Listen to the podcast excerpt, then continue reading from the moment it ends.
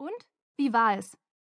Ich hatte meine Lieblingsfreundin Franzi am Handy und wusste, dass sie nur auf diese Frage gewartet hatte, um meinen Gehörgang mit einem endlosen Wortschwall durchzuspülen.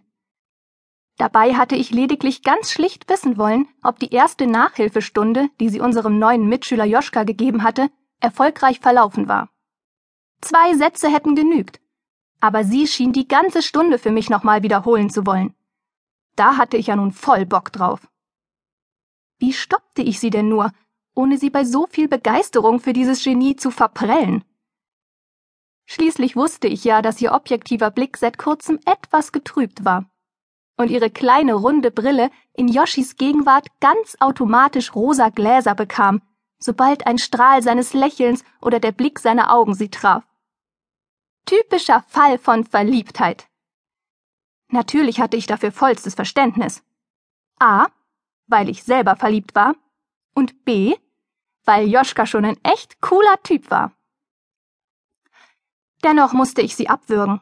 Schließlich gab es noch anderes zu tun, als sich auf rosa Wolken zu suhlen. Ich war mit Benny verabredet und eh schon in Zeitverzug. Oh, Franzi, entschuldige, ich muss Schluss machen. Es klingelt an der Tür. Das ist Benny. Alles andere später mal. Ciao. Ich wirbelte in mein Zimmer riss den Kleiderschrank auf und checkte meine Garderobe. Es gab heute nämlich einen besonderen Anlass, weswegen ich besonders hübsch aussehen wollte. Benny und ich waren eingeladen worden, unseren Tierschutzfilm im Tierheim vorzustellen und dabei einer Gruppe von Hortkindern den Tierschutzgedanken näher zu bringen. Weil ich mich mal wieder nicht für ein Outfit entscheiden konnte, trafen wir mit zehn Minuten Verspätung ein. Aber das war nicht schlimm. Denn Svenja und Björn von der Tierrettung hatten den Kindern inzwischen das neue Katzenhaus gezeigt. Wir führten also nun unseren Film vor, erzählten etwas zu seiner Entstehung und warum wir uns für den Tierschutz engagierten. Dann gab es für die Kids eine Führung durch das Tierheim, und danach konnten sie den Wagen der Tiernotrettung anschauen und darin eine Runde mit Blaulicht um das Tierheim fahren. Hoffentlich entscheiden sich viele Eltern dafür, ihren Kindern eine Tierpatenschaft zu erlauben, sagte ich zu Benny und Futterspenden könnten sicher auch noch reichlicher fließen. Der Film kam jedenfalls prima an, und zufrieden machten Benny und ich den Abflug. Es war ein herrlich warmer Tag, und so beschlossen wir noch mit den Rädern zur Eisdiele am Stadtweiher zu fahren und uns mit einem Früchtebecher ein wenig selbst zu belohnen.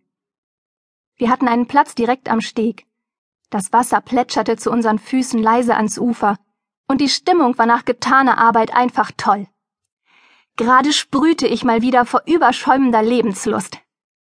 Okay, so dicht an der Wasserkante sollte man vielleicht nicht mit dem Stuhl kippeln.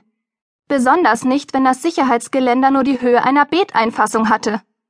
Ups, konnte man so schnell das Gleichgewicht verlieren? Kiki konnte, aber volle Kanne. Benny!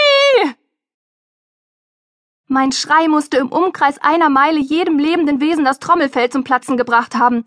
So markerschütternd fiel er aus, als ich im hohen Bogen rückwärts in den Teich klatschte. Noch während ich abwärts in die grünlichen Tiefen sank, machte ich mir schwerste Vorwürfe über diesen Rückfall in meine härteste Katastrophenzeit. Und mein innerer Coach hatte auch nichts anderes zu tun, als besserwisserisch zu tröten.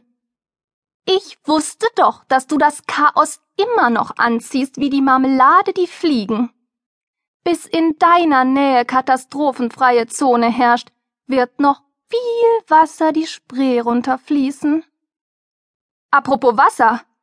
Ich versuchte mit einem kräftigen Schwimmzug so schnell wie möglich wieder die Oberfläche zu erreichen. Aber ich sah lediglich eine unheimliche dunkelgrüne Fläche über mir, wo eigentlich das Licht der Hoffnung hätte glänzen sollen. Oh my God! Luft!